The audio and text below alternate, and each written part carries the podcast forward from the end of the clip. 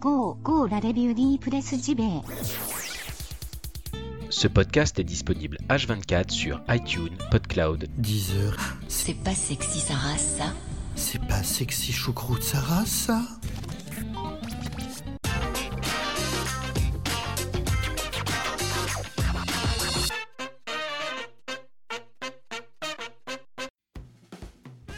Bonjour à toutes et tous, nous sommes le vendredi 1er juin 2018 et la revue de presse JV, votre podcast quotidien 100% jeux vidéo est de retour. Et oui, oh mes aïeux, mes aïeux, quel malheur Ma box internet foudroyée, massacrée par l'orage, hein, c'est le cas de le dire.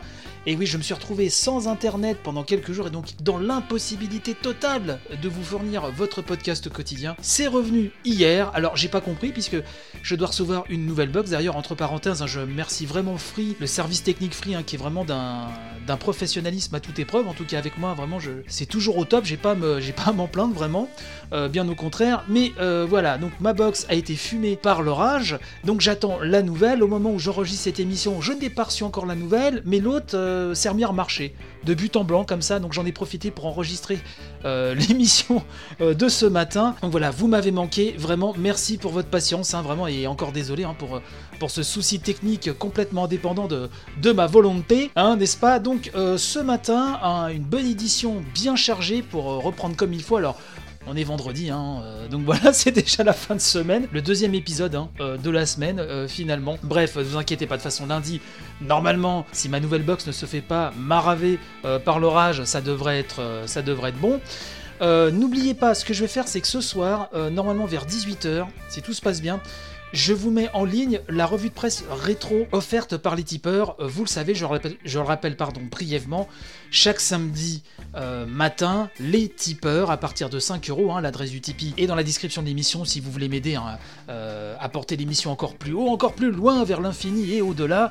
Donc pour les tipeurs à partir de 5 euros, vous avez le droit donc à une édition inédite chaque samedi matin la revue de presse rétro à récupérer directement sur le Tipeee. Et tous les mois, j'en fais euh, découvrir une à tout le monde hein, sur le flux, euh, sur celui où là vous êtes actuellement. Je fais découvrir aux non-tipeurs une édition du samedi datant d'au moins un mois. Voilà, pour pas que les tipeurs se sentent lésés. Et là demain, bah ça tombe bien puisque euh, mi-avril, euh, j'avais mis à disposition donc des tipeurs une édition, une revue de presse rétro intitulée La guerre des consoles à l'E3 2008. Donc l'E3 d'il y a 10 ans de cela. Et donc normalement, c'est celle que les tipeurs et moi-même vous offrons à tous euh, ce soir vers 18h. Normalement, si ça tombe pas vers 18h, ce sera un petit peu après, mais ce sera ce soir. Si tout se passe bien, en tout cas, ça va venir incessamment sous peu. Bref, je suis très heureux de vous retrouver. Si vous ne connaissez pas l'émission, bienvenue. hein. moi, c'est Bruno Roca. On va se régalader avec un bon gros quart d'heure. Je pense même que ça fera un peu plus de, un peu plus hein, ce matin, euh, histoire de quand de, me rattraper un petit peu, hein, même si ce n'est pas de ma faute. Vous le savez très bien. D'ailleurs, merci vraiment encore pour tous vos messages sur Twitter, alors que je découvrais un peu au fur et à mesure parce que je vous raconte ma vie, mais oui, mais enfin vous savez, il y a cette proximité avec ce podcast qui est quand même formidable. C'est que non seulement j'avais plus internet, mais euh, j'ai bousillé mon portable depuis plus d'une semaine. hein. Il est tombé, pouf, mort, euh, impossible de l'avoir.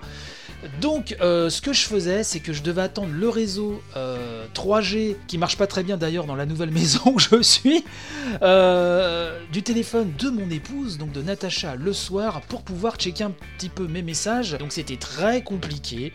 Donc, j'espère que tout ça va se remettre en route. Je vais avoir un téléphone normalement dans quelques jours. Voilà, que dire de plus, hein, tant qu'on est dans 3615 My Life, euh, 3615 My Life, hein, euh, ça les plus jeunes ne comprendront pas la référence, mais c'est pas grave, on est vieux et on l'assume. Oui, le 6 juin c'est mon anniversaire, enfin bon, je vous en reparlerai en temps voulu, hein, car j'aime bien voir des petits messages d'amour, ça fait toujours plaisir. Bref, cette intro est trop longue, mais voilà, c'est le bonheur de vous retrouver. Allez, on attaque tout de suite avec une énorme, une énorme, une énorme brochette de news jolies, c'est parti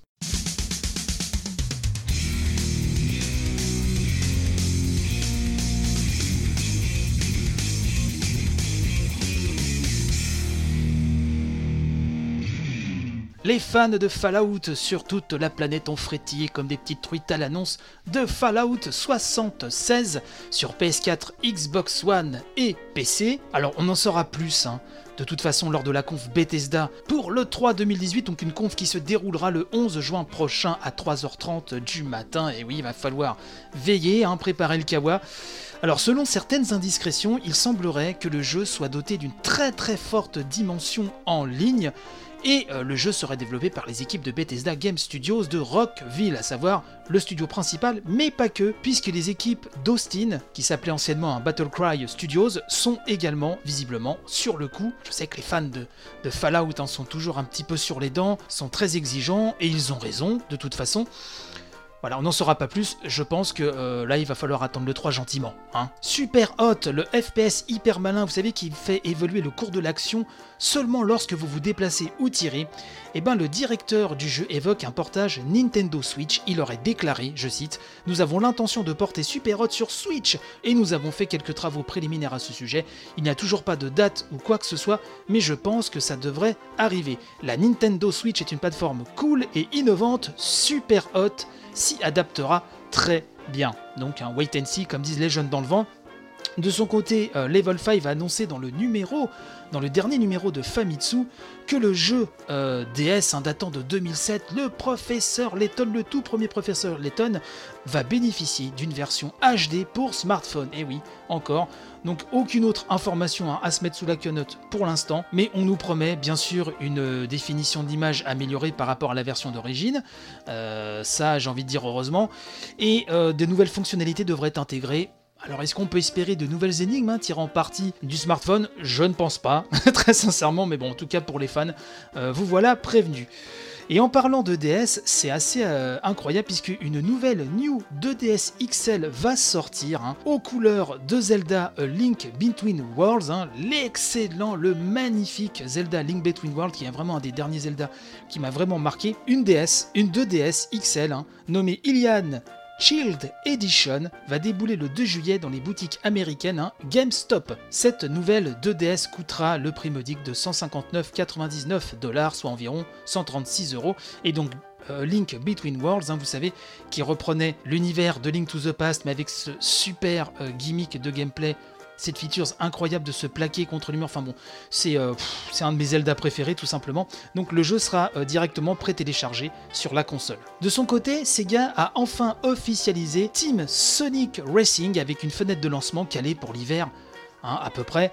Donc ça c'est sur PS4, Xbox One, Switch et PC. Alors ce sera développé par Sumo Digital. Hein. Je le rappelle, hein, le studio est partenaire avec Sega depuis l'époque hein, d'Outrun 2006 de Coast to Coast, mais c'est aussi le développeur des Sega and Sonic All-Star Racing. Donc vous savez que ça avait un petit peu fuité, et donc Sega est un petit peu pressé, euh, un petit peu obligé de balancer le premier petit teaser, ou alors tout ceci était finement calculé, ce qui est bien possible également. Donc un trailer très très rapide, on voit Sonic et Shadow partir à toute berzingue avec leur bolide. Donc ça, pareil, je pense que le 3 devrait nous en apprendre un peu plus.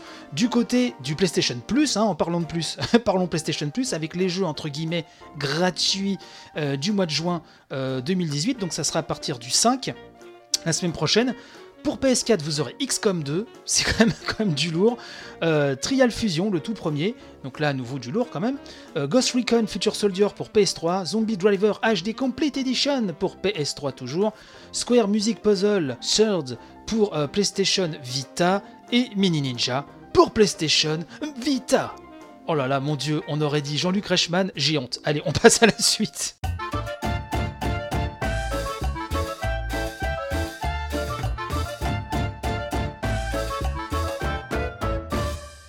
Duel entre PUBG et Fortnite se poursuit au tribunal.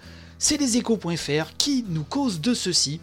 L'éditeur de Player Unknown Battlegrounds hein, intente donc une action en justice contre l'éditeur de Fortnite pour violation de droits d'auteur.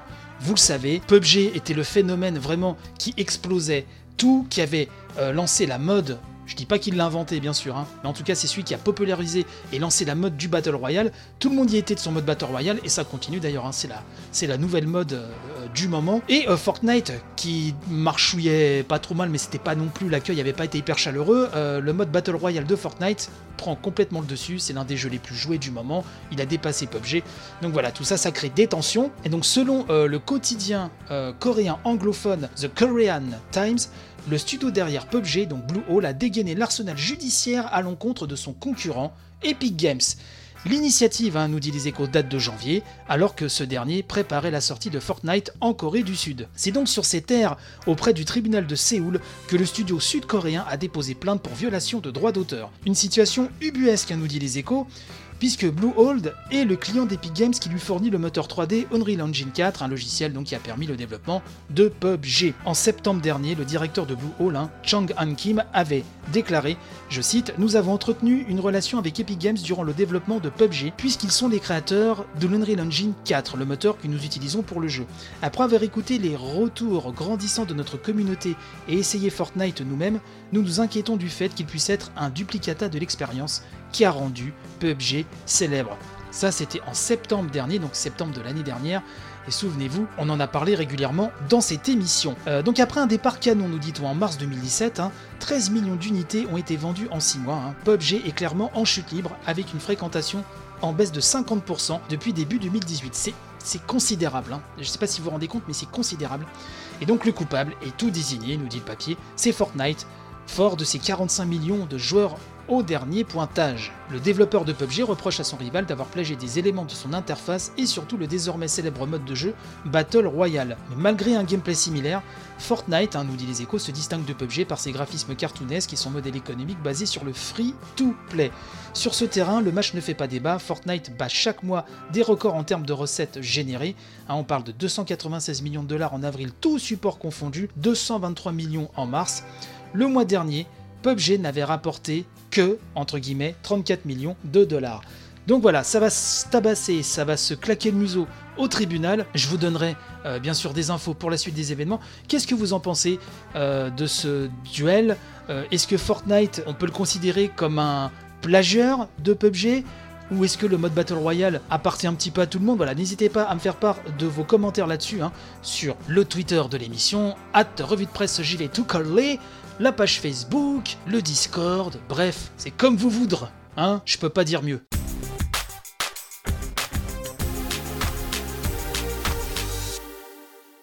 Le Stonefest est en difficulté car dépourvu d'aide publique, son avenir reste incertain. C'est jeuxvideo.com qui nous apprend ça.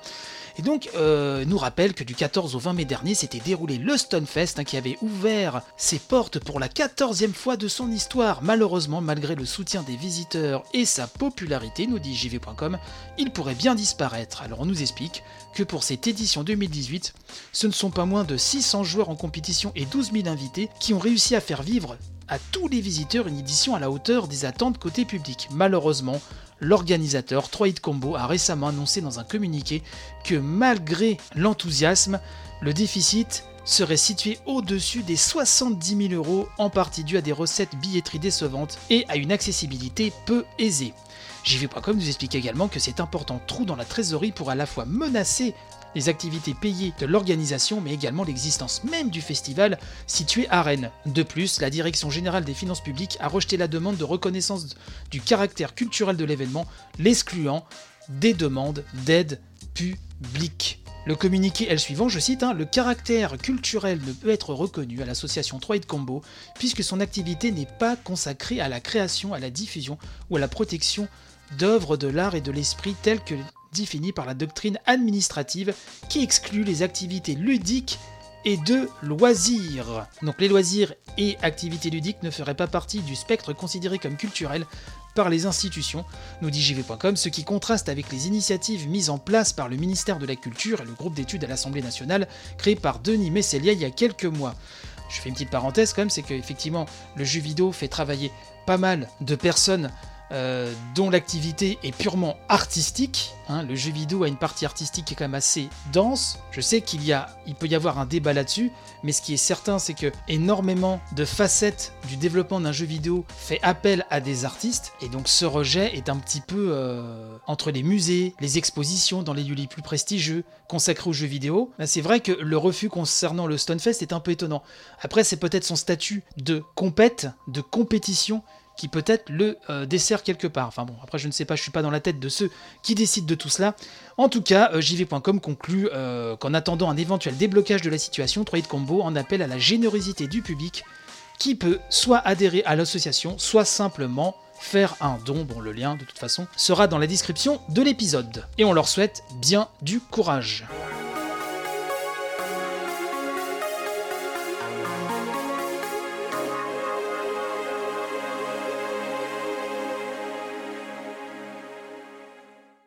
Ted Dabney, pionnier du jeu vidéo et programmeur de Pong, est mort. Oui, c'est le monde.fr dans sa rubrique Pixel hein, qui nous apprend cela et qui nous rappelle hein, que Ted Dabney était l'une des figures les plus influentes hein, des débuts du jeu vidéo et qu'il s'en est allé. C'était le programmeur de Computer Space, le premier jeu vidéo commercial et de Pong surtout, le premier succès de l'industrie. Il est mort donc samedi 26 mai dernier des suites d'un cancer, rapporte la presse américaine et ses anciens collaborateurs. L'historien américain du jeu vidéo Leonard Herman, hein, nous rapporte Le Monde, qui fut l'un des premiers à documenter en détail la genèse de l'industrie, a également été le premier à relayer l'information de sa mort hein, dans un post Facebook. Post qui disait, je cite, Je viens d'apprendre que mon bon ami Ted Dabney, cofondateur d'Atari, nous a quittés à l'âge de 81 ans. RIP, cher ami, ton héritage vivra longtemps.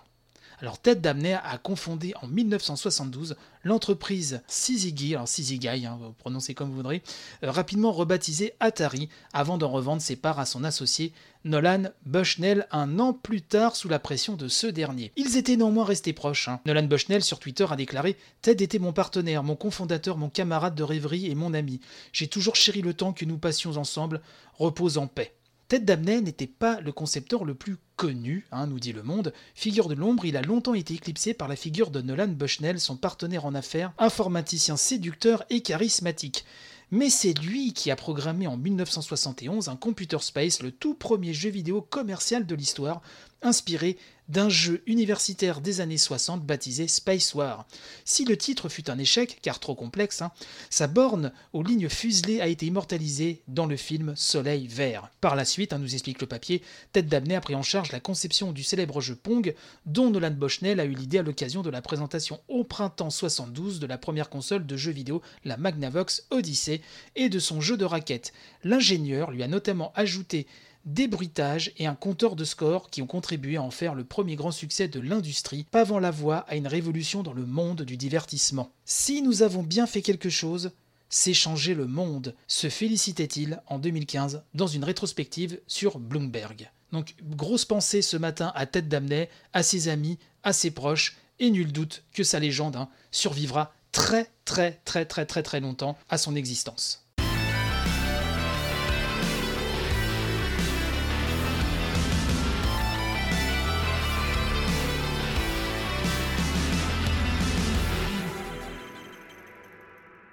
Jack Tritton, hein, un ex de chez Sony et Epic Games, se lance dans le financement de jeux indés. C'est Gamecult qui nous rapporte ça et qui nous dit donc que l'ancien président de Sony Interactive Entertainment America a créé ce mois-ci un fonds de capital risque qui a pour objectif de propulser des studios prometteurs vers le succès.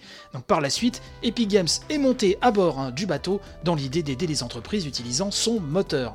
Jackie T, hein, comme on l'appelle, et qu'on connaissait bien en tant que responsable de ce qu'on appelait Sony Computer Entertainment America de 2006 à 2014, avant de passer le flambeau à Sean Layden, est de retour aux affaires. Après avoir rejoint les conseils consultatifs hein, des deux sociétés californiennes Genotor et Life Apps Digital Media et avoir fait du consulting, il a donc créé une nouvelle structure, Interactive Gaming Ventures, en association avec le PDG de studio Wildcard, Doug Kennedy. Ce fonds de capital risque, hein, nous dit Gamecult, visera à soutenir une sélection de développeurs indépendants à hauteur d'un à 5 millions de dollars par investissement pour 2 à 3 studios par an durant les 7 années à venir. Tretton hein, entend également s'appuyer sur son expérience afin de trouver la bonne stratégie avec ses collaborateurs. Il a notamment déclaré, je cite, J'avais vraiment envie de pouvoir appliquer ce que j'ai appris en entreprise et devenir indépendant pour choisir mes partenaires et avoir des relations organiques. Gamecult conclut en nous disant que nous avons appris récemment que l'initiative de Jack Tretton et Doug Kennedy a interpellé le studio Epic Games, hein, et donc comme je le disais euh, au début de cette news, hein, qui a rejoint l'aventure afin de financer des projets basés sur son moteur, donc l'Unreal Engine 4. Interactive Gaming Ventures hein, a indiqué rechercher essentiellement des entreprises avec peu d'expérience qui comptent lancer leurs jeux en accès anticipé sur PC avant d'envisager une sortie sur console et mobile. Elles conserveront leurs droits sur leur licence ainsi que leur processus créatif à assurer le fond. Bref, hein, si vous vous reconnaissez là-dedans, si vous avez envie de tenter votre chance, eh ben j'ai envie de vous dire, foncez, on n'a qu'une vie, bordel de bordel, hein, on va rester poli. Je sais qu'il y a des enfants qui nous écoutent, coucou les enfants.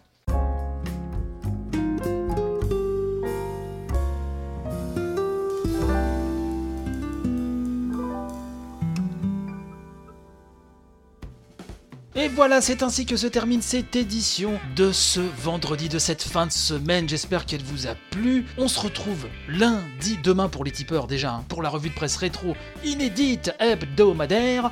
Et on se retrouve bien sûr lundi pour attaquer une nouvelle semaine. Le 3 approche. J'espère euh, vraiment qu'on va faire quelque chose de beau, de grand pour cette E3. Bref, on y croit, on se bat. Je vous souhaite un très bon week-end. Reposez-vous bien. Bon courage pour le boulot si vous avez du boulot. Et quoi qu'il en soit, et eh bon, on se retrouve lundi. Je vous remercie. Panache et robustesse à tous et vive le jeu vidéo Allez, bye bye